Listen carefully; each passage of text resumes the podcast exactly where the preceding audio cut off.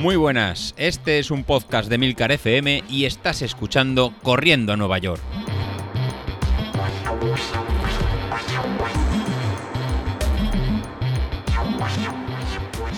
Hola a todos, muy buenos días y bienvenidos de nuevo al podcast de los viernes, vuestro episodio favorito de la semana. Y la verdad es que esta semana han pasado un montón de cosas.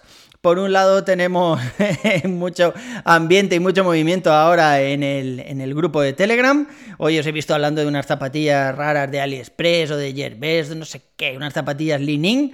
Mucho ojo con este tipo de zapatillas que vale, que sí, que son baratas, que dan el pego, que seguramente tendrán ciertos estándares de calidad chinos, pero a ver, que lo que está encima de esas zapatillas son nuestros tobillos, nuestras articulaciones, rodillas, etcétera. Así que por ahorrarse cuatro duros, mm, no sé, no vayáis a lo más barato de todo. Casi es preferible que vayáis al Decaldón si estáis empezando a correr, no queréis hacer una inversión demasiado grande. Y, bueno, unas zapatillas de estas de la marca de Decaldón que suelen ser un poco más baratas que las zapatillas de primeras marcas y que se ajusten a vuestro pie lo mejor posible. No os la juguéis, ¿eh, chicos, que no estamos aquí para ahorrarnos 3 eh, euros en unas zapatillas. Esta semana no voy a meterme con David, porque el podcast de ayer, jueves, me pareció tan escatológico y tan desagradable que estaba corriendo yo mientras lo escuchaba y yo, pues era tío cochino. Hombre, que esas cosas, David, hay que hacerlas antes de salir de casa, macho. Uno tiene que salir de casa comido, bebido y, y meao. Y no pararse por ahí en mitad del monte a dejar esparcido tu ADN.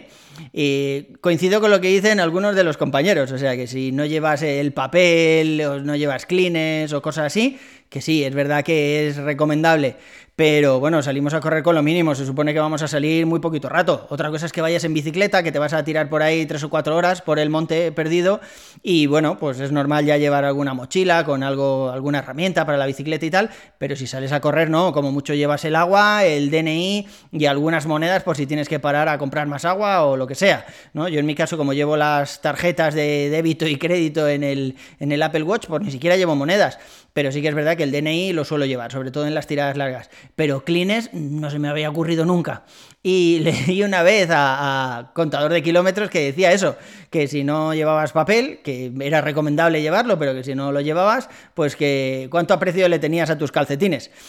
y al final, bueno, pues eso, suena un poco escatológico, pero después de la historia que contaste del turrón, macho, ahora ya empezamos a dudar si era turrón lo que te chorreaba por la pierna o no. ¿Ves? Ya me habéis hecho meterme en este charco, nunca, nunca mejor dicho. Uy, otra vez, que me dejéis.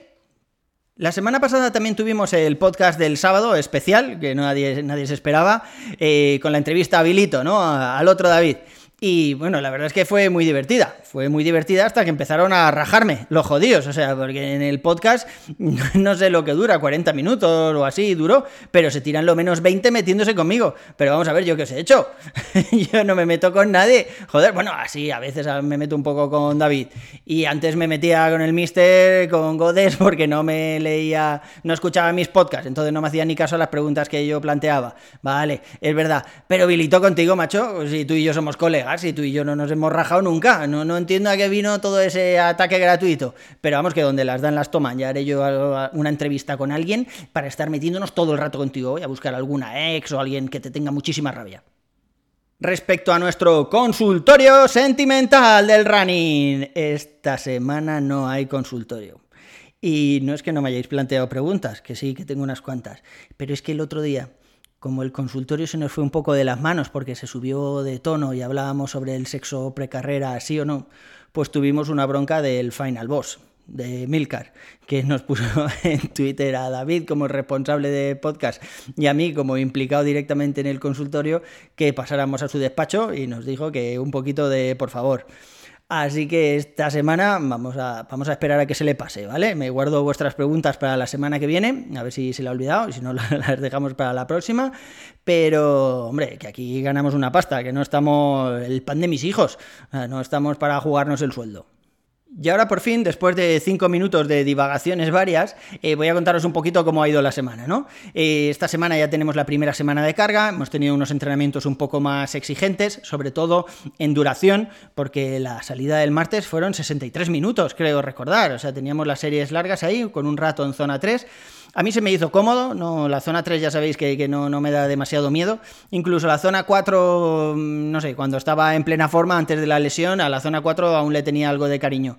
La zona 5 no, la zona 5 es calavera, calavera, muerte y, no me gusta nada. ¿no? Pero la zona 3, zona 4, la verdad es que es una zona en la que me siento cómodo, me veo que voy mm, trotando ya a una velocidad razonable y no sé, que es una sensación de estar a gusto, de estar haciéndolo bien y rápido, que la verdad es que me gusta mucho. ¿no? Entonces ya os digo, la salida del martes no se me hizo demasiado larga, pero claro, me tuve que levantar a las 5 menos cuarto de la mañana para poder salir en cuanto se acababa el toque de queda, a las 6 y 5 creo que empecé a correr, porque claro, una hora y un poquito, teniendo en cuenta que, después el fisio me recomendó que estirara durante casi 10 minutos, me llevo 9 minutos, en cada salida tiro 9 minutos estirando, o sea, estiro un montón de grupos musculares distintos y, y pues eso, entre unas cosas y otras casi se me fue hora y media de que me ducho y tal.